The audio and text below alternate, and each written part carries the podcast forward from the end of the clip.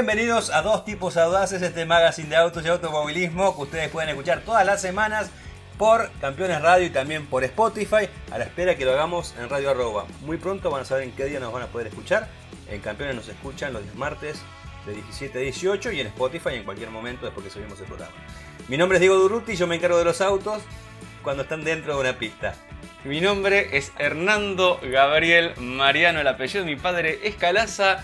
Yo me encargo de los autos cuando están adentro de las calles, en la vía pública o cuando derrapan un poco de afuera. Y por qué no, a veces en el barro, porque hoy tenemos un especial, especialísimo Diego.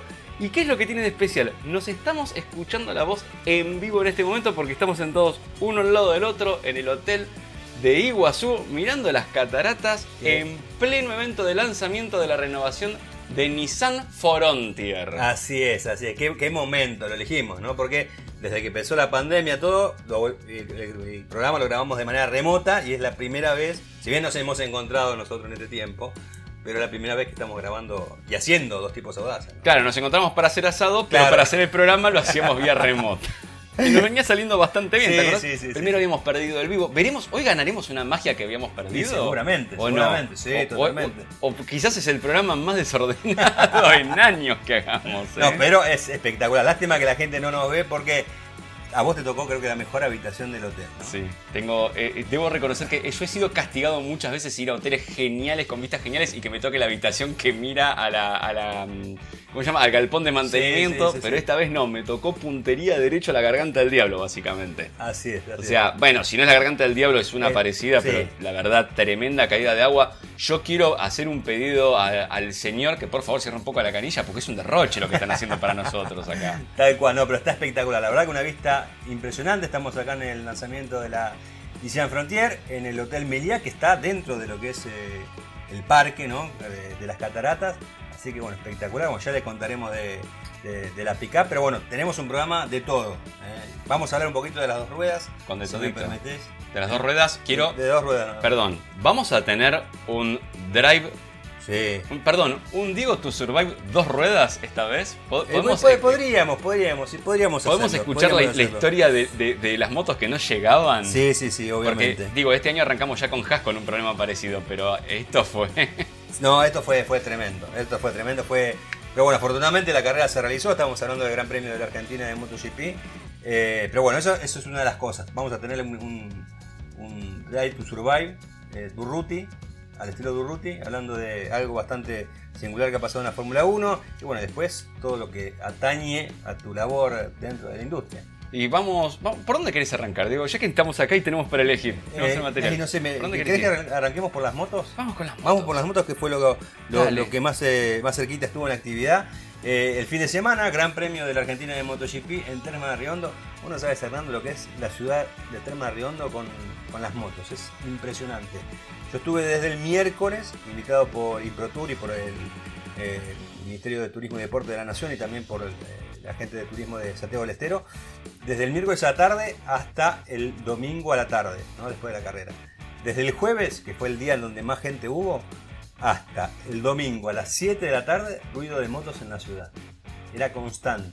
Constante, obviamente, a la noche estallaba.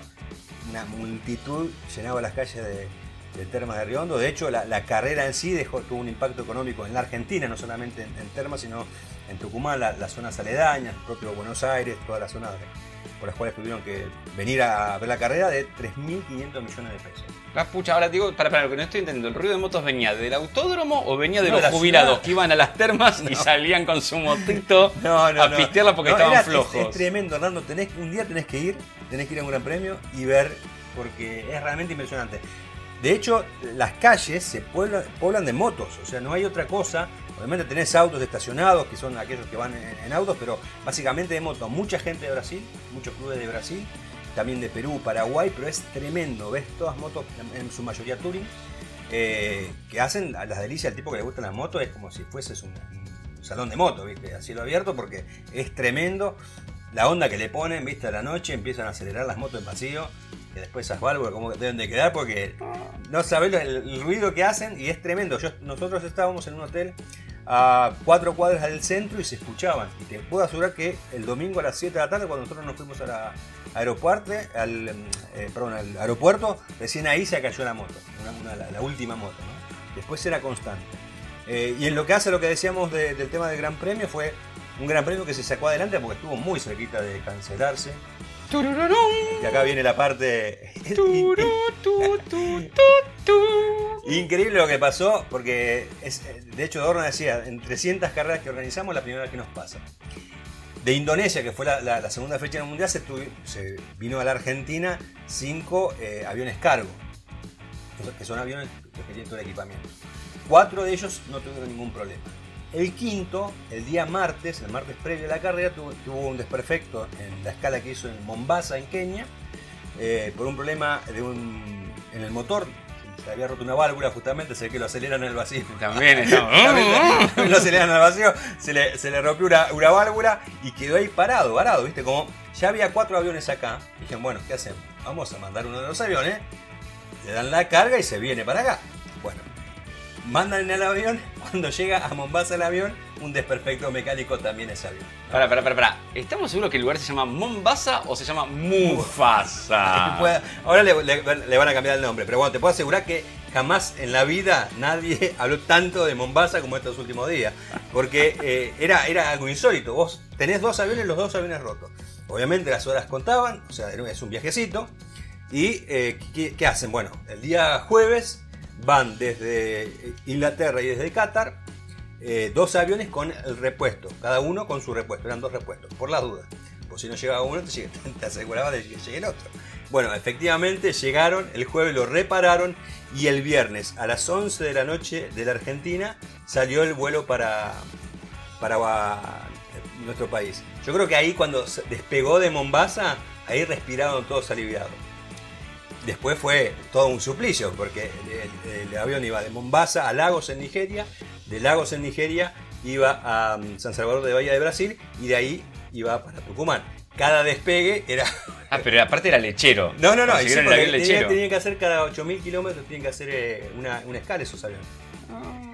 Eh, bueno, eh, en definitiva, llegó el avión, llegó a las 10 de la noche del viernes, recién a la 1 de la madrugada, en la madrugada de las primeras horas del sábado, todo el equipamiento que estaba, que incluía los dos autos de seguridad y todo el equipamiento del equipo de Valentino Rossi y el de Fausto Gresini. todas las piezas, todo estaban ahí, además de otras piezas menores de otros equipos. Bueno, se armó todo, obviamente no hubo actividad el día viernes, se decidió cancelar la actividad el día viernes. Muy buena la idea de los organizadores locales de decir, bueno, ellos tenían previsto lo que se llama FanFest, que es ahí en la, zona del paddock donde hacen música electrónica, hay marcas exhibidas, un montón de espectáculos. Dijeron, bueno, parte de ese espectáculo lo vamos a trasladar al viernes. Lo mantenemos el sábado, pero lo, trasladamos al viernes. Así que hubo freestyle, hubo un show aéreo con un avión, eh, que no era el de el avión cargo, era otro, obviamente, ah. el, el, amigo Malatini. Y después lo que, lo que se decidió es, consensuado con Dorna, es permitirle a todos los que habían tenido tickets los que habían comprado, entrar a los boxes. Las motos estaban en los garages, exhibidas con los pilotos. Los pilotos también después firmaron autógrafos. Separado por valla. Entonces vos veías una multitud de personas recorriendo los boxes y mirando las motos. Cosa que no es, no es algo que no es habitual esto. Solamente aquellos que pagan paddock 60 mil pesos. Después el resto, que compró la, la más barata, que eran 11 mil pesos, no tiene esa posibilidad. Así que uno se pensaba que por ahí la gente no iba a reaccionar bien ante no tener actividad, pero bueno, fue una fiesta, realmente la sacaron recontra adelante, así que felicitaciones a OSD, que es la empresa de Terranova que organiza la carrera. Y de hecho fue tan bueno lo que hicieron, es que Dorna, que organiza el Mundial de Motociclismo, dijo que eh, iban a tener en cuenta esta idea eh, para alguna otra eventualidad o para potenciar las carreras, porque se dieron cuenta que al público le gusta ese tipo de acciones. Así que eso, eso fue, digamos, la historia que, mantuvo en vilo a esta carrera, que tuvo 69.000 eh, personas el día domingo, eh, más de 128.000 los tres días. Eh, la carrera de MotoGP, el plato fuerte, un triunfo de Aleix Espargaró, de piloto de Aprilia, tardó en lograr una victoria en el Mundial, 284 carreras. El pibe debutó en 2005 en el Mundial y jamás ganó. Fue 125, 250, Moto 2, MotoGP y jamás ganó. Y ganó acá en Termas de Riondo, una carrera espectacular porque había hecho la pole position, había liderado uno de los entrenamientos, hizo el récord de vuelta, le ganó a Jorge Martín, que es un piloto que, eh, que es muy, pero muy talentoso.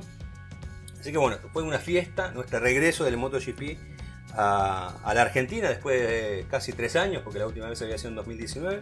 Eh, así que bueno, eh, linda la, la experiencia y repito, fue muy bueno lo que hizo la organización en sacar la carrera adelante porque estuvo a punto de cancelarse. Estuvo a punto de cancelarse, bueno, afortunadamente va a quedar como una anécdota más esto que sucedió con el motociclismo acá en Argentina.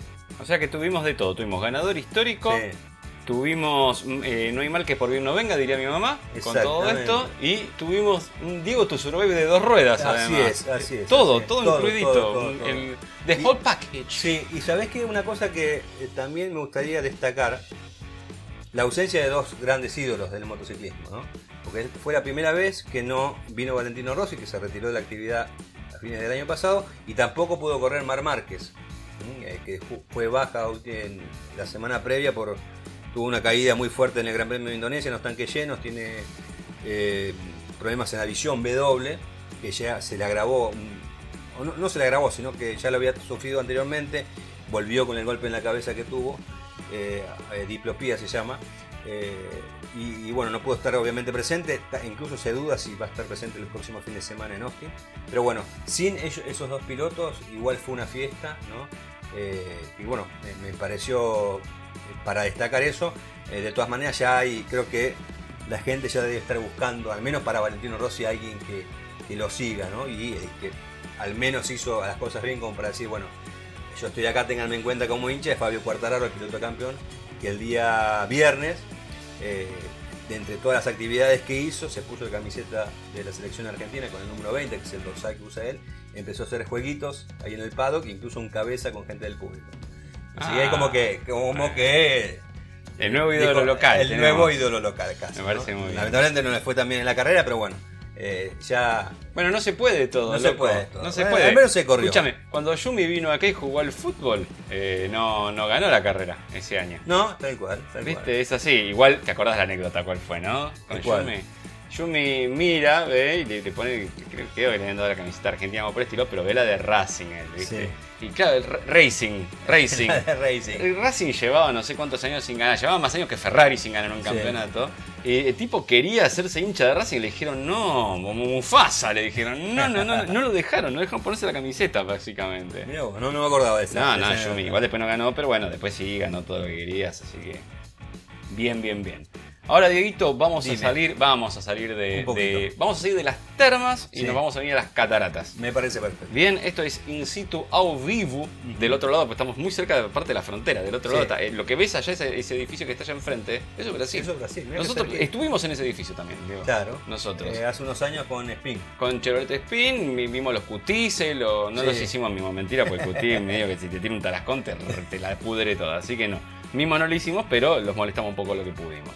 Eh, pero nosotros estamos del lado argentino y ¿por qué? Porque se está lanzando la renovación de mitad de vida y cuando la renovación de mitad de vida es una renovación bastante importante de un producto de producción nacional. Estamos hablando de la Nissan Frontier. Lo vamos a decir así, Nissan Frontier, como si fuera japonés, eh, anime que es una pickup mediana que compite, sabemos todos, contra Hilux, Ranger, eh, Amaro, QC10, L200 y podemos seguir tirando algún que otro nombrecito más. Tiene una hermanita que es la Alaskan, acordate que había Sí. sido un proyecto, un triunvirato, un tridente de la carga, porque estaba también la clase X de Mercedes-Benz, que acá no se llegó directamente a producir y en el mundo se produjo un poquito y Mercedes dijo, bueno, señores, estuvo lindo el proyecto, pero mejor dejémoslo Me acá. Sí, este, cantaron me- me- me- No me arrepiento de este amor, pero era Me arrepiento de esta pickup. y ahí se fueron los de Mercedes. Para que te das una idea, esta generación de la Frontier, porque por ahí te dicen, che, pero no están creciendo muy rápido, muy tarde, muy algo, muy lo otro. Bueno, mira, esta generación se lanza en 2014 a nivel mundial. En 2016 llega a Argentina importada de México. Los lugares de producción hasta el momento eran México y Tailandia. Eh, en 2018 se lanza la versión de producción nacional. Estuvimos en ese lanzamiento que se había hecho en Bariloche también. Y en 2020 se hace el estreno mundial de este rediseño de la camioneta. Se invirtieron acá creo que alrededor de 130 millones de dólares, en parte para el rediseño y en parte también para adecuar las unidades a Euro 6, a la normativa Euro 6 que lleva Urea, no para Argentina que no requiere eso, sino para mercados de exportación. Y se salieron a buscar nuevos mercados de exportación, que también eso está bueno porque, por ejemplo, va a ir a Chile, donde estaban recibiendo de México y si bien tengo entendido, la mayoría de la oferta ahora sí va a ser producida en Argentina que tengan ellos.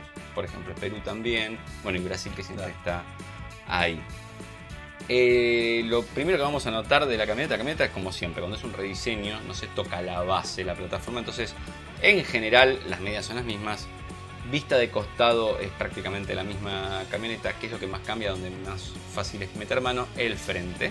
Tenemos una nueva parrilla con unos bordes gruesos, es una especie más cuadradota, también los faros un poco más cuadrados, un paragolpes nuevo como unas tomas dinámicas a los costados tipo NACA. Algún día vamos a hablar de qué es la toma NACA, que estuvo tan de moda en el automovilismo y que viene de, una agencia aeroespacial eh, norteamericana. Claro. Son las siglas, ahora no me puedo acordar cuáles son, pero están por ahí.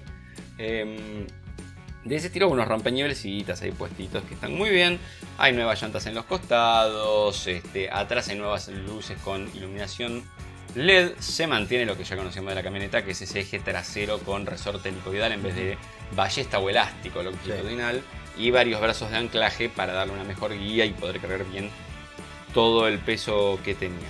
La otra gran novedad estética es que aparece la versión Pro 4X o Pro 4X. Como, no, sé bien cómo decirlo, porque que suena mejor o no. No estoy todavía muy seguro. Que esa se lleva todos los decorados al estilo oscuro, digamos, al negro. Parrilla, eh, protectores de guardabarro, casca de máscara de, mm, de rompeniebla, máscara de retrovisor, las barras de techo, la barra de San Antonio. Todo vira hacia, hacia los tonos más oscuros, excepto unos acentitos en color fuerte, naranja medio rojizo, que hay por ejemplo en los este, protectores de guardabarros, en paragolpes delantero, que tienen un poquito más de vida, más una calcomanía muy grande que dice, obviamente, Pro 4X en la parte de atrás, las cubiertas del tipo ATR, o sea, con una pisada un poco más off-road que las convencionales que, tiene la marca. Así que es fácil darse cuenta cuál es. Em, y además va a venir con un color específico, que es un gris que vimos aquí abajo. Que es ese gris que está ahora de moda medio pacón, que parece como el primer, ¿viste? vos te gusta, a mí no me gusta, por ¿No te gusta? No, no me gusta. Vos sabés que hay mucha gente que lo adora. Audi lo hace más claro todavía y me gusta menos. Todavía hay gente que verdad, yo conozco que lo adora. ¿eh? ¿Pero por qué no te gusta? Puede ser el problema. Me parece como que, que le falta terminación. Le falta terminación a la camioneta. Es el primer, ¿viste? La base y después me falta el otro. No sé, raro. Bueno, las novedades de la camioneta después, eh, adentro también hay algunos tapizados nuevos. Obviamente que la, Pro, Pro 4X tiene algunos otros elementitos identificatorios, detalles en color adentro, otro tipo de tapizado, pero en general cambian los tapizados. Eh, aparece, por lo menos en la versión más equipada, un equipo multimedia de pantalla más grande, más un display en el cuadro de instrumentos. Eh, y la mecánica se mantiene inalterada, los motores que ya conocíamos, eh, que es de 2.3 litros con uno o dos turbos con 160 o con 190 caballos, con 400 o con 450 Nm de torque. No, te lo voy dando todo repartido. No te voy a dar la información ordenada. Si querés eso, léela donde en Autocosmos. muy bien. Listo. Es así la historia. Em, que también van a venir, bueno, tenemos la caja manual de sexta y la automática de 7 cambios dentro de la gama de la camioneta. Una novedad que sí va a tener va a ser mejoras en seguridad. Nos enteramos que toda la gama va a tener ahora frenos a disco en las cuatro ruedas. Bien. Lo cual está muy bueno. Y, eh, y tiene alguna que otra novedad más, pero la vamos a guardar para el programa que viene. Y ahí te voy a dar la gama completa con los precios, con todo. Aparte con una impresión de manejo porque vamos a tener la posibilidad de probar. Exactamente, y en esa impresión de manejo, porque ya la vamos a manejar el día de mañana, vamos a estar yendo a un campo militar, lo cual va a incluir que va a haber pruebas off-road, no sé qué, saltos de rana. bombas. Ese tipo sí, de sí, sí, sí, sí, vamos a hacer los, jumpy jacks, saltos, flexiones de brazos, vamos a hacer un poco, vamos a cantar. Si una Nissan quieres conducir y cosas por el estilo. No sé, puede ser que sí, puede ser que no.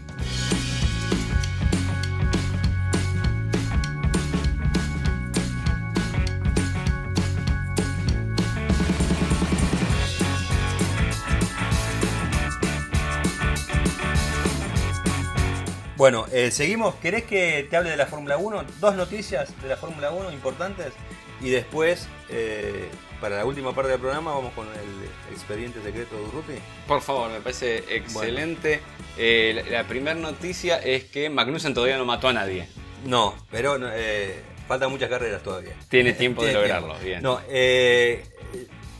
Sebastián Vettel va a estar presente en el Gran Premio de Australia el fin de semana próximo. Vuelve el Gran Premio de Australia porque después con el tema de la pandemia, de hecho ahí, ahí eclosionó el, coronavirus dentro de la Fórmula 1 en, eh, cuando estaba por eh, largar la temporada 2020, que fue la que eh, la carrera que se canceló por mecánicos de, McLaren tenían COVID y bueno, no se pudo hacer la competencia. va a estar Sebastián Vettel volviendo, después de ese impasse, de, eso que hablamos en el programa pasado, esa sospecha de que no quiso ir a Arabia por, por temor a los atentados. Que no voy, que si estoy, que me vuelvo. Así es. Y la otra novedad importante tiene que ver con la confirmación de... en realidad hay dos novedades más importantes. Epa. Sí, a mí me vienen las novedades así. miro las cataratas y me empiezan a, llover las ideas. Ah, pensé que te perdías, no. porque te vi, te vi babeando recién. Sí, ¿eh? sí, sí, sí, pero fue. Eh, ese silencio estuvo planeado. Ah, me quedo tranquilo. Bueno, eh, te decía, una carrera que se va a estar sumando al calendario, el Gran Premio de Las Vegas a partir de 2023. Gran novedad, ¿a pedido de quién? Eh, no sé de quién. De Daniel Richardo. De Daniel Richardo. Hay un video dando vueltas donde les preguntan cuando cambia la administración de la Fórmula 1 que asume Liberty Media. Y estaban Hamilton y Richardo en una conferencia de prensa y dice, ¿qué le pedirían que haga la nueva administración? Y Richardo dice, Vegas. Tira. Y Hamilton, que se entra a reír del lado, le dice, Miami. Claro, también. Exactamente. Bueno, las dos carreras van a, estar, van a formar parte del calendario. Miami ya este año. Las Vegas en noviembre de 2023. Obviamente el circuito callejero. Va a pasar por toda la zona céntrica de, eh, Las Vegas. Creo que va a ser va a ser espectacular eso, ¿no? Me parece que la imagen que vamos a ver de eso va, a ser, curiosa, pero va a ser, eh, no va a ser en el estacionamiento. No, no va a ser en las calles, no, en, no en el Park, va a ser en, las, en las calles, ¿no? Eh, bueno, y Estados Unidos va a tener tres carreras. ¿Qué pasó? ¿Qué, fue lo que pasó? ¿Qué es lo que pasó? Eh, el Gran Premio de las Américas en Austin, que fue el, que viene disputándose hace años, Miami que se suma ahora y Las Vegas eh, la próxima temporada. ¿A quién le tenemos que agradecer esto? ¿A quién le tenemos que agradecer esto, Diego? Se lo tenemos que agradecer a Drive to Survive. Porque Drive to Survive eh, ha ayudado muchísimo para que en los Estados Unidos, que es un mercado al cual Bernie Eccleston nunca pudo introducirse, más allá de competencias esporádicas, nunca tuvo continuidad, eh, ayudó muchísimo ¿no? justamente para que eh, los fanáticos estadounidenses descubrieran o redescubrieran la Fórmula 1 y el otro lado de la Fórmula 1. No solamente ha ayudado para cautivar a una joven eh, audiencia, sino también para aquellos que medio como que veían un poco de costado la Fórmula 1 porque no la entendían, porque no es, no es el concepto de automovilismo que tienen los, Yankees. Pero bueno, así que gracias a, a Drive to Survive, que dicho sea de paso, Liberty Media, sí, particularmente la cuarta temporada que vos la has visto. Eh, eh, la, gente de la Fórmula 1 le, le, puso el pie en el freno a, los productores de Drive to Survive y les dijo que trataran de no exagerar las personalidades porque se creaban falsas imágenes de los pilotos o de o, de otros miembros. ¿no? Básicamente, por ejemplo, bueno, el que no está participando es Max Verstappen, que es el campeón. Y bueno, eh, en Arabia Saudita, Max Verstappen eh, le tiró un palito a, Netflix diciendo que habían ridiculizado a Lando Norris. Entonces, eh, Liberty Media le pidió que tuviese más en consideración eso. Más allá de, ese, ese pedido, es obvio que esa serie de Netflix, que ya va por su cuarta temporada, ayudó mucho básicamente a los Estados Unidos, pero también creo que hay una gran afición joven, básicamente, que se ha empezado a interiorizar por la Fórmula 1 a través de, ese producto televisivo. Y no te digo, cuando la gente escuche Diego to Survive en, Spotify, en los podcasts, ahí está, estalla, ¿eh? Sí. Estalla. estalla, estalla, estalla, estalla más que la carrera del TCR, que por lo que escuché, tuvo momentos, este, pictóricos. O sea, si Tornero el otro día estaba ofendido cuando fue el golpe de Mick Schumacher porque un técnico levantaba las piezas de una por, por vez a la mano, no me imagino si le tocaba relatar esa carrera. No, tal cual, tal cual. Bueno, eh, en esa carrera, lo digo, lo resumo brevemente, corrió en velocidad en Brasil. Eh, ganó Reis la primera carrera, que es un piloto brasileño, la segunda Fabricio Pesini, y en esa segunda carrera hubo un desastre en cuanto a a la fiscalización, que era, es de la Confederación Brasileña de Automovilismo. Recordamos que el torneo es, sudamericano, lo, fiscaliza Codazur, pero cuando vienen a la Argentina, la fiscalización está a cargo del Automóvil Argentino, cuando van a Brasil, a cargo de la Confederación Brasileña de Automovilismo. Bueno, en este caso hicieron todos los errores habidos y por haber, que incluyen, eh, vos sabés, cuando están los pilotos engrillados, los autos engrillados, apenas se abre una puerta o se levanta una mano en el caso del monoposto, se abre una puerta en el caso de los autos de turismo, significa que ese auto tiene algún inconveniente y que la, largada tiene que ser demorada. Bueno, eh, abrió la puerta a un piloto y, se la llevaron. y la, largaron igual. Y bueno, no, no, no conformó con eso, en uno de los eh, eh, neutralizaciones eh, el, vehículo, en lugar de salir, el auto de seguridad, en lugar de salir delante del, primero, del líder, salió atrás y lo tuvo que pasar a todos hasta posicionarse de frente del pelotón. Pero bueno, cosas que pasan. Eh, estimo que ya habrá algún tirón de oreja para, el responsable de, la fiscalización porque son cuestiones que no, te pueden pasar. ¿no?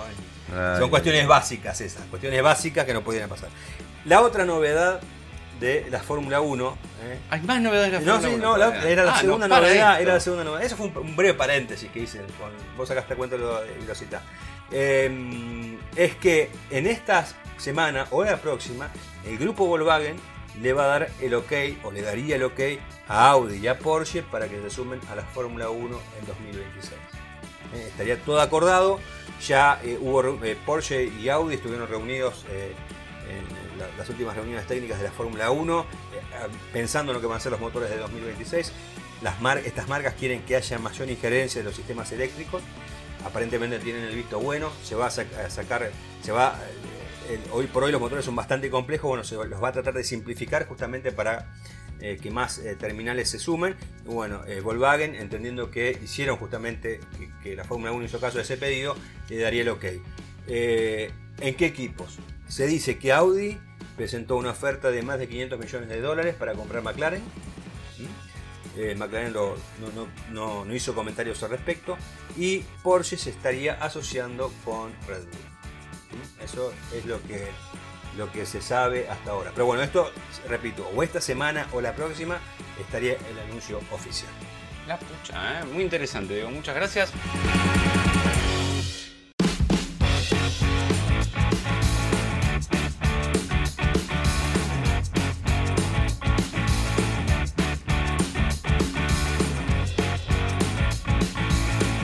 Te voy a traer noticias de mercado. Te voy a bajar a tierra, basta, de 500, no sé cuántos miles de millones de dólares. Te compro un auto de Fórmula 1. El equipo, no, no, no. Vamos a hablar de cómo estuvieron las ventas de autos acá en Argentina, por el amor de Dios. Y lo primero que te voy a decir es que Vamos a hacer un poquito los números. Se patentaron en marzo de 2022 unas 34.302 unidades. Me gusta el, detalle, la, la 2, esas dos unidades las tenían bien contadas. Eh, las ventas crecieron un 17,7% respecto de febrero de este año, donde se habían patentado unas 29.134 unidades, pero bajaron un 7% si comparamos 2022 con 2021, marzo, marzo a marzo, 7% menos y en el trimestre, porque cerramos trimestre además, se patentaron este año 106.978 unidades, y eso marca una caída del 8,6%. Las causas de estas caídas más o menos se, son sabidas y se vienen manejando, pero a veces por comentarios que hace la gente eh, nunca está de más recordarlas, ¿no? Porque dice, ¿qué pasa que no hay eh, auto de tal marca? ¿Qué pasa que... No, pasa que no hay autos de casi ninguna marca. Y los motivos son triples, podríamos decir. Es una trifulca de, de lío, porque por un lado Vos tenés, em, bueno, que no hay divisas para importar vehículos en Argentina, o sea, necesitas dólares para importarlos y eso está muy restringido en este momento, con lo cual eso te dificulta una pata del tema. Por otro lado, tenés que la producción está baja a nivel mundial todavía por el tema de la crisis de los chips y las terminales deciden llevar los chips que tienen o la electrónica que tienen a los mercados donde les reditúa más o a los modelos que les sirven más vender y por ahí no son justo los que se producen acá. Sí, y aparte, más allá del tema de la escasez de los microchips, venimos de pandemia y ahora estamos en una guerra, con muchas eh, terminales cerrando las fábricas en Rusia. Y eso seguramente va a repercutir también en el mercado. Y ahí te viene el tercer problema. Estamos en plena guerra, entonces ahí también se te arma algún que otro tole tole de producción y todo. En un momento vamos a analizar, te voy a hacer un, un tele Hernando Investiga. Este, justamente qué está pasando con los autos eléctricos. ¿eh? Porque hay dos posibilidades. O ahora se imponen o ahora se vienen abajo. Y están las dos caras de la moneda con el tema Ucrania Sí. ahí. Ahí. Mirá vos. Puesto. La, la invasión a Ucrania te- eh, puso las dos cosas al mismo tiempo. Eso, si querés, lo dejamos para el próximo Dale, programa. Hoy te dejo sí, que sí, hagas sí. tu, tu Durruti Drive to File y, y después vemos, ya te hice una mezcla de una todo, mezcla. Decimos, ya está. Están muy buenas las cataratas, ¿viste? Sí. Aparte, vemos pajaritos, pasan hipnóticas. pajaritos, se van, suben, una cosa. Y el, y el humito que sale, ¿viste? Parece que sale humo. Es el vaporcito. sí. Uno se imagina que hay agua calentita, ¿no? Que hay una, una ducha ahí que te dan. Salís limpio, pero por rodentro. Sí, sí, sí. Bueno, vamos a volver entonces a los patentamientos. Eh, nada, el panorama parece que podría ser un, ser un poquito prometedor para, para Argentina. Bueno, un problema más que había asociado a todo esto tiene que ver con el tema logística. Los contenedores pasaron de 2 a 13 el precio. Te lo Sí. rápido. De 2 a 13 pasaron. Vos después decime por cuánto y en qué moneda. Pero de 2 a 13 es el, es el número. Eh, con lo cual también traer los autos sale caro ahora. Claro. O sea, todo el tema logística y poco y sale caro. Está complicado realmente por varios lados. Igualmente desde acá dicen que ver las 400.000 unidades es algo posible.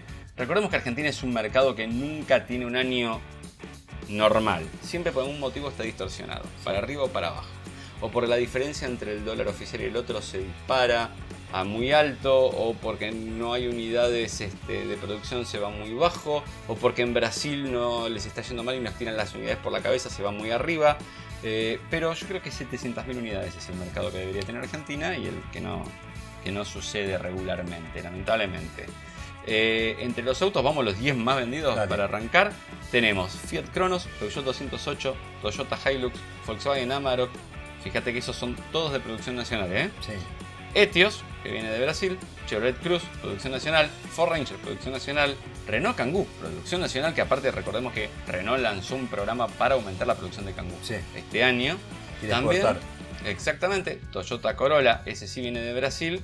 Y el Citroën C4 Cactus queda colado, es el único, si no me equivoco, SUV que se está colando en la lista de los 10 autos más vendidos. Sí. Y esto tiene que ver porque, no porque eh, acá los SUVs no funcionan y, nos, y te mienten diciéndote que los SUVs... No, no, el problema que tenemos es que justamente casi todos se producen en Brasil. Ah, Entonces hay que traerlos a la Argentina. ¿Querés que te sume un factor más todavía todo lo que te había dicho? La diferencia de los dólares de cambio. Antes estaba más alta, se estuvo achicando últimamente Sí, esa la brecha brecha. Y a medida que se achica esa brecha ya no es tanto negocio, especialmente para alguien que pagaba un sobreprecio, pero que sabía que haciendo el cambio de un lado y poniendo del otro, bueno, no, la diferencia ahí se va a achicar un poquito más. Vamos a pasar a los SUVs entonces, y mira qué loco, y para mí tiene que ver también con disponibilidad de producto y todo, no porque el producto sea malo, lo digo, pero porque no es uno de los últimos que llegaron y que por ahí está de super moda, pero C4 Cactus es el SUV más vendido de Argentina en marzo de 2022. Corolla Cross le sigue. Jeep Renegade, que está, un poco más arriba, también debe depender. Ford EcoSport, que siguen entregando unidades ¿no? de ya importadas para ir cerrando con los planes que había. Volkswagen Taos, que es así de producción nacional. Ford Territory, Toyota SW4, también de producción nacional. Chevrolet Tracker, que estaría iniciando la producción en el país. Nissan Kicks. Y por último, Volkswagen Nibus. ¿Querés saber marcas o pickups? ¿Qué te interesa más? Pickups, pickups. Pickups, ¿vos querés saber los pickups? Perfecto. Los 10 pickups más vendidos de Argentina, como siempre, Hilux adelante, Amarok en segundo lugar, Ranger en tercer lugar. Esas tres están entre los 10 autos más vendidos de Argentina. Se producen acá además. Y después viene, mira, Nissan Frontier. Ahí estamos. Y fíjate que la distancia de Nissan Frontier todavía es bastante alta con respecto al tercero. Sí. Y que sin embargo ahora yo creo que con este rediseño y que siempre trae un, un empuje nuevo de parte de la marca por colocar el producto. ¿Cómo era que habías dicho hoy? Un reempuje. Un reempuje. Un reempuje, que es como un repulgue pero de empuje, porque son Sí, camionetas. Eh, yo creo que quizás levante un poco más. Sigue Alaskan, Toro, Strada, Chevrolet S10, Ram 1500 y cierra Ford Maverick. que eh, tiene unidades patentadas. Yo no sabía que ya se habían patentado unidades de Maverick en Argentina. Dicho sea de paso, la estuve manejando. Para el próximo programa te voy a contar un poco de las impresiones de manejo. ¿Qué te parece? Volvemos a los SV, ¿puede ser? Por favor. Eh, en la pantallita y la, la filmina. Sí, ¿qué quiere, qué quiere ¿Sabes analizar? que se está rumoreando que el TC2000 cambiaría los eh, modelos, los vehículos? ¿Mm? Eh, recordamos que utilizan sedanes del segmento C Sí, y lo que se estaba hablando, que era algo que incluso en el, el programa el año pasado lo, lo mencionábamos, la posibilidad de que eh, corra con SV, algo que sería totalmente innovador porque ninguna categoría eh, del mundo utiliza SV. claro, y lo habíamos estado hablando que la discusión que teníamos era, ¿pero qué SUV van a usar? ¿Segmento C o segmento B? Claro. ¿No? ¿Por qué? Porque ahí hay una diferencia grande. eh, casi las automotrices importantes en Argentina tienen los dos segmentos productos, pero los del C son los que vienen importados, que hay pocos, pagan impuestos, están un poquito relegados. Son mejores por ahí en forma de imagen, pero no de esto de ganar el domingo y vender el lunes. Claro, por ahí. que se podría llegar a- O sea, lo que quieren hacer los nuevos dueños del, del TC2000 es eso. Un poco volver a esa vieja filosofía que, que lo decías vos eh, exactamente en la época de los 80 o 90, donde ganaba el flaco traverso y el otro día había filas en los concesionarios para comprar la Renault Fuego. ¿no? Así que creo que sería el segmento B. Pensé que decía que ganaba Traverso y que la gente iba a comprar Taunus, pero bueno, porque También. los amigos de Traverso, Sí, sí, sí. Bueno, en fin. Eh, bueno, vamos segmento a B, segmento B entonces. Si vamos a ir al segmento B, eh, ¿qué podemos tener? Chevrolet Tracker. Tracker, sí. Citroën C4 Cactus. Vamos viendo que todos tienen ahí su, su fichita. Sí. ¿eh? Fiat va a meter el Pulsar ahora. Claro. Ford es la gran incógnita porque tenía EcoSport, pero ahora le quedó ese hueco que, que no está ocupado, así que sí tendría que ir sí o sí a un C donde tiene Kuga, Territory. No creo que una Bronco Sport vayan a disfrazarla de auto de carrera, No. la verdad, porque es todo lo Bueno, contrario. igual Ford es lo de menos porque Ford hace tiempo que no está en la categoría. Perfecto, sigo tranquilo entonces. Sí. Honda tendría que tener la HRB. No creo que la CRB tampoco. No. Y tampoco creo que la HRB está en medio de una época de cambio. Hyundai va a correr. Y si tiene una. Si tiene SUV para si vamos a ponerlo. Vos decime todos los SUV que podrían llegar a. Y mira. Hyundai podría meter a la Creta a correr directamente. Perfecto. O a la Kona, que es importada, que es como más pisterita, más todo ahí. Más, más mononochuchi. Vamos a decirle así. Eh, Jeep. No me imagino un No, Renegade. un. Renegade, eh, bajo, pistero. Una compas pasta, te digo que una compas pegaría más. Sí, eh. sí. Pero no, no me los imagino corriendo directamente ahí. Kia tiene una Sportage ahí que, que. Tiene el Celtos en realidad Sí. que sería el B, y la Sportage que es un poco más grande, pero que la Sportage tiene ese estilo más pisterito, o sea que podría pegar una buena onda eh, en las carreras. Y después, a ver, ¿quién más nos queda? Diego, Nissan tiene el Kicks, Sí. Peugeot tiene la 2008, eh, Renault tiene la Duster, por no decirte la Capture, pero yo creo que apostarían este año a Duster puntualmente. Eh, Toyota, Toyota es difícil porque tiene el Corolla Cross, que es segmento C. En el B todavía no tiene un SUV definido para, para Argentina. Ahí habría que ver qué producto le podrían poner. Y Volkswagen sí tiene, eh, y tienen varias cosas ahí para elegir. Digo, en, en el C tenés Taos, pero si no tenés o T-Cross o Nibu, que es el que Nibu. tiene más formato deportivo. Sí, o sí, sea, hay que ver si después te dicen, no, pará, van a competir nada más que con el portón trasero recto, no me vengas con los que tienen inclinado porque me haces un ¿no? Bueno, pero este, igual esto es un. ya aprovechando que hablábamos de los SUV, te pedí esa listita. Es, es una intención. Por ahora es una intención. es una intención. ¿Vos cómo lo ves? No, no, pues ya, ya te lo expliqué que la- las camionetas son para andar por tierra y los autos son para andar por, por asfalto. Este, ¿Y los SUV? y las SUV son para que la gente crea que puede andar por tierra mientras anda por asfalto. Muy- muy en términos generales, pero. No, no, no, la verdad, a ver, no, no. No me molestan los SUVs, ¿eh? me parecen muy bien porque son muy prácticos, tienen mucho espacio interior, tienen más despeje, con lo cual son un poco más prácticos, pero eh, noto dos cosas. Por un lado, que las marcas ya no te ofrecen, no hay ni una versión 4x4 porque a nadie le interesan, Sí. y vienen con un perfil de cubierta abajo, con lo cual ya si tienes un camino en mal estado vas a romper Claro. la rueda, todo lo que ganaste de despeje lo estropeaste con eso. Eh, todo para que el auto se vea más pistero. No sé por qué crees que sea pistero un auto que debería ser trialero, Claro. ¿no? Eh, y por otro lado, me parece que lo que hay es esta fascinación que a veces te obnubila un poco cuando elegís el mejor producto para vos. ¿Por qué? Porque como la gente tiende a querer que compra más producto por comprar un SUV, paga más caro a igualdad de segmento Claro. con un auto.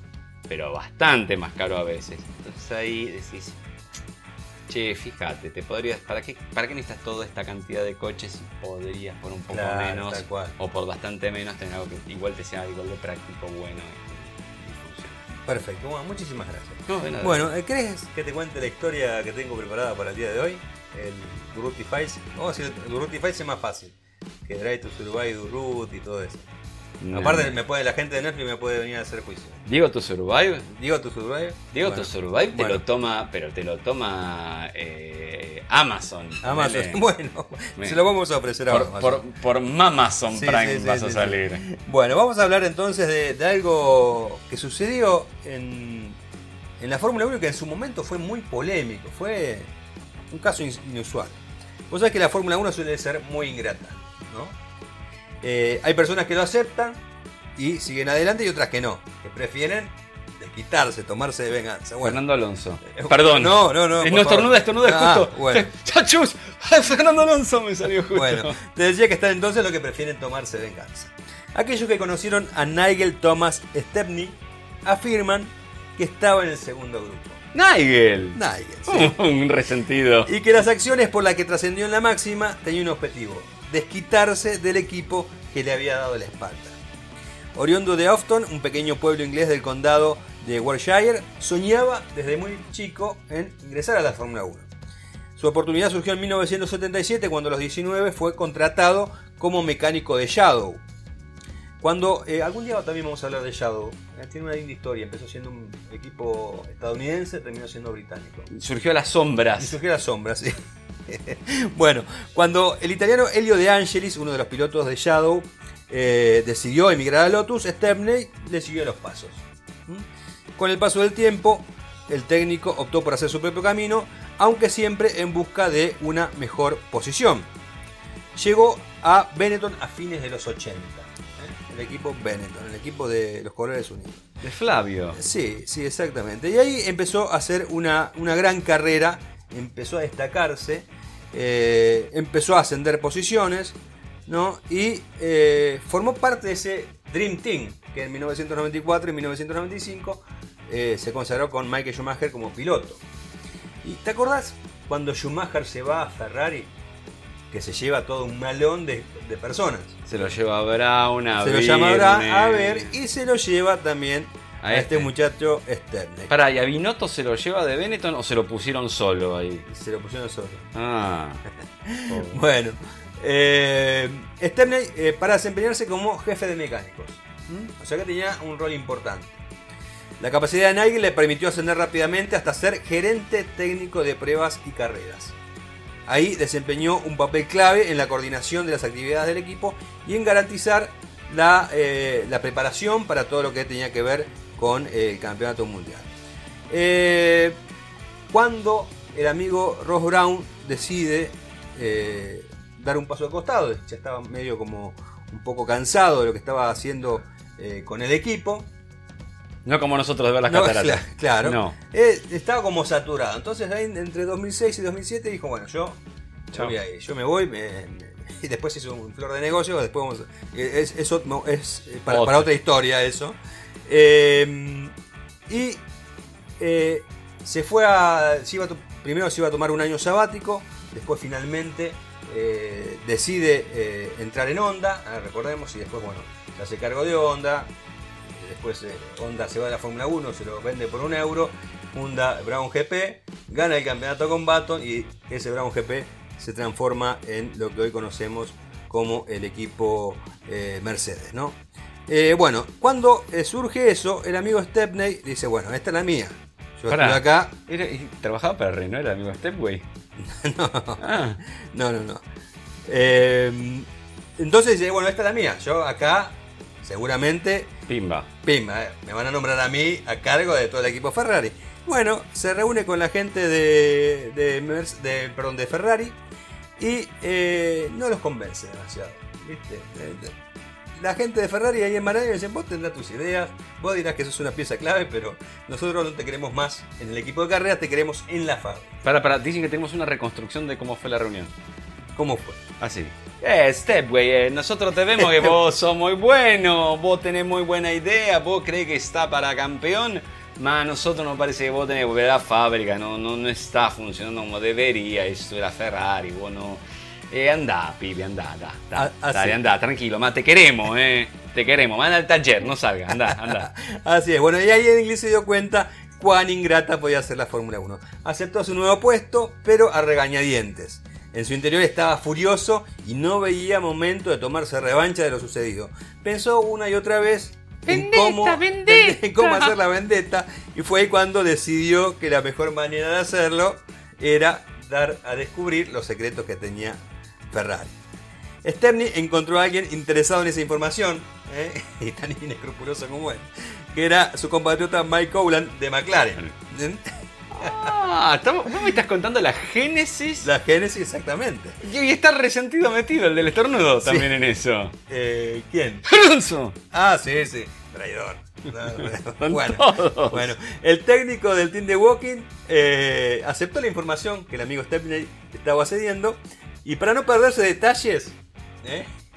esto es increíble, mandaba fotocopiar los documentos a una librería cercana a su domicilio. ¿Mm? Eso es lo que hacía. Estamos hablando de 2007, ¿no? Obvio, ¿no? El dueño de esa fotocopiadora fue clave para que los planes de Stepney salieran a la luz. A través de un mail alertó a Ferrari que periódicamente la esposa de Cowland le dejaba para fotocopiar papeles con el membrete del cabalino rampante. ¿Mm? Muchón, eso no se hace. Pero ya no podés confiar en el le, fotocopiador. le- pagaron barrio. una cena ahí en el restaurante del Cabalino, en, en. Eh, los italianos tomaron el asunto con cautela e iniciaron una investigación interna sobre Stepney, eh, hasta que finalmente consiguieron las pruebas suficientes para acusar a su empleado de espionaje industrial. En su intento de sacarse cualquier responsabilidad por lo sucedido, Stepney llegó a decir que su idea original era poner sus propuestas en común con alguien sin previsión de que nadie se beneficiase. O sea, él decía, tengo estas ideas y las quería compartir con el resto de las personas, a ver qué opinaban, ¿no? Bueno, eh, y en el, en el afán de convencer a la justicia de que se trataba de eso, dijo, alguien utilizó esta información más de lo que yo pensaba, no debería haber sido utilizada hasta ese extremo. O sea, yo te doy la cosa, pero no lo uses. Una cosa así. Lo cierto es que Cowland sacó el máximo provecho de los 800 folios que Stepney puso a su disposición para crear el McLaren MP423 Mercedes, utilizado en 2007, que fue el que corrieron Alonso y, Hamilton. Tal es así que el italiano Luca Di Montezemolo, que entonces era el titular de la marca italiana, hacía referencia a ese vehículo como el Ferrari de plata. Eh, el acto de despecho de Nigel Stepney tuvo serias consecuencias. La Federación Internacional del Automóvil eh, multó a McLaren con 100 millones de dólares. Además, le sacó todos los puntos de la Copa de Constructores.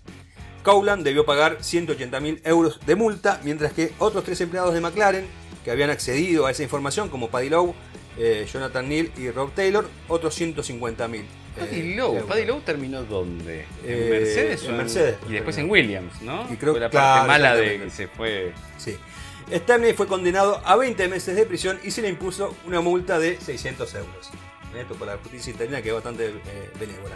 Por ¡Eh, Mayo, qué hice! Yo le di los papeles, este, yo no sabía para qué lo iba a usar, eh. Bueno, por sabotaje y espionaje industrial, fraude deportivo e intento de lesiones graves. Esa fue la, la- la sentencia. Después se redujo. El intento de lesiones graves, ¿en Sí. qué momento fue? ¿Quién le quiso? Se fue a agarrar a trompada Y con quién? seguramente, seguramente, con Cowland. Dijo, ¿cómo le vas a, vas a fotocopiar esto en, en la fotocopiadora del barrio?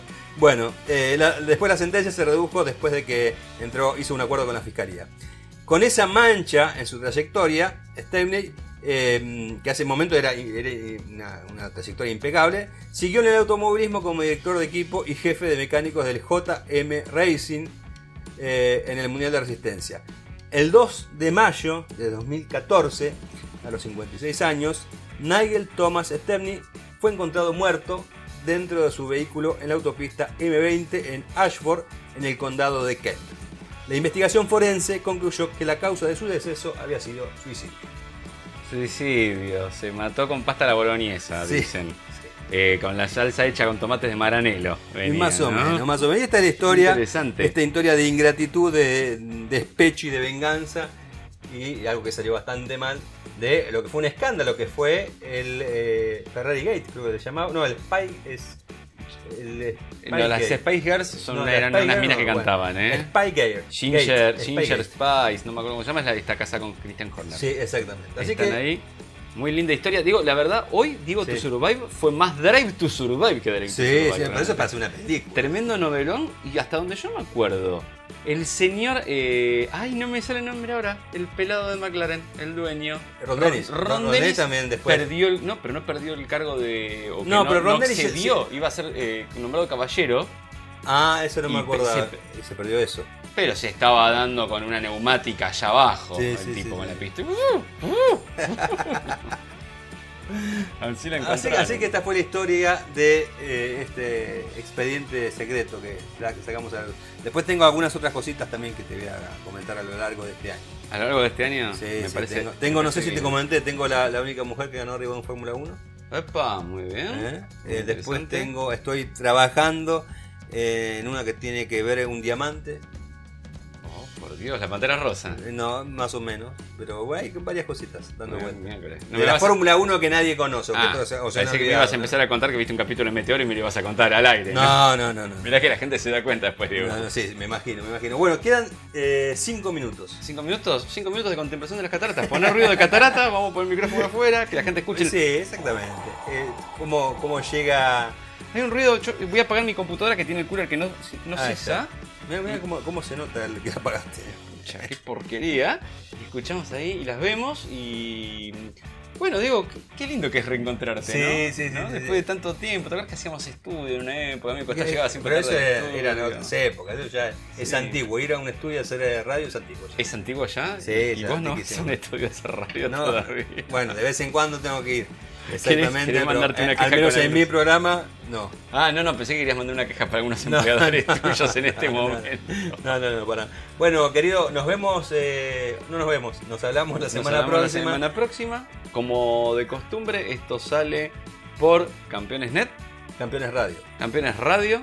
De 17 a 18 los días martes. Exactamente. Ahí está Au Vivo, Ajá. estreno. Sí. Pero después de eso lo puedes escuchar todas las veces que quieras. Es. Depende de eso, ahí podés medir tu nivel de masoquismo. Claro. Si lo escucha entre una y dos veces, si lo escucha entre dos y tres veces. Claro. Si se escucha entre tres y cuatro veces hay peligro de suicidio ya en Sí. esa persona. Este, pero bueno, podrá hacerlo pero en Spotify. ¿Dónde estamos? ¿Cómo nos encontrás en Spotify? Directamente entras a Spotify, vas a la parte de podcast y pones dos tipos de audaces, dos con número, y ahí te sale. Con la- letras. Perdón, con letras, exactamente. Tanto tiempo te jorobé con el tiempo. que se te dio vuelta. Exactamente, eh, con letras y ahí nos van a encontrar y nos van a escuchar no solamente esta temporada, sino temporadas pasadas donde hemos hablado de muchas cosas. Así que nos eh, hasta la semana próxima. Dieguito, éxitos en serie. Yo me voy a ver las cataratas de cerca. ¿Vos te vas a meter? Voy a nadar un ratito ahora. Voy a hacer unos clavados. Dale, vamos. Chao.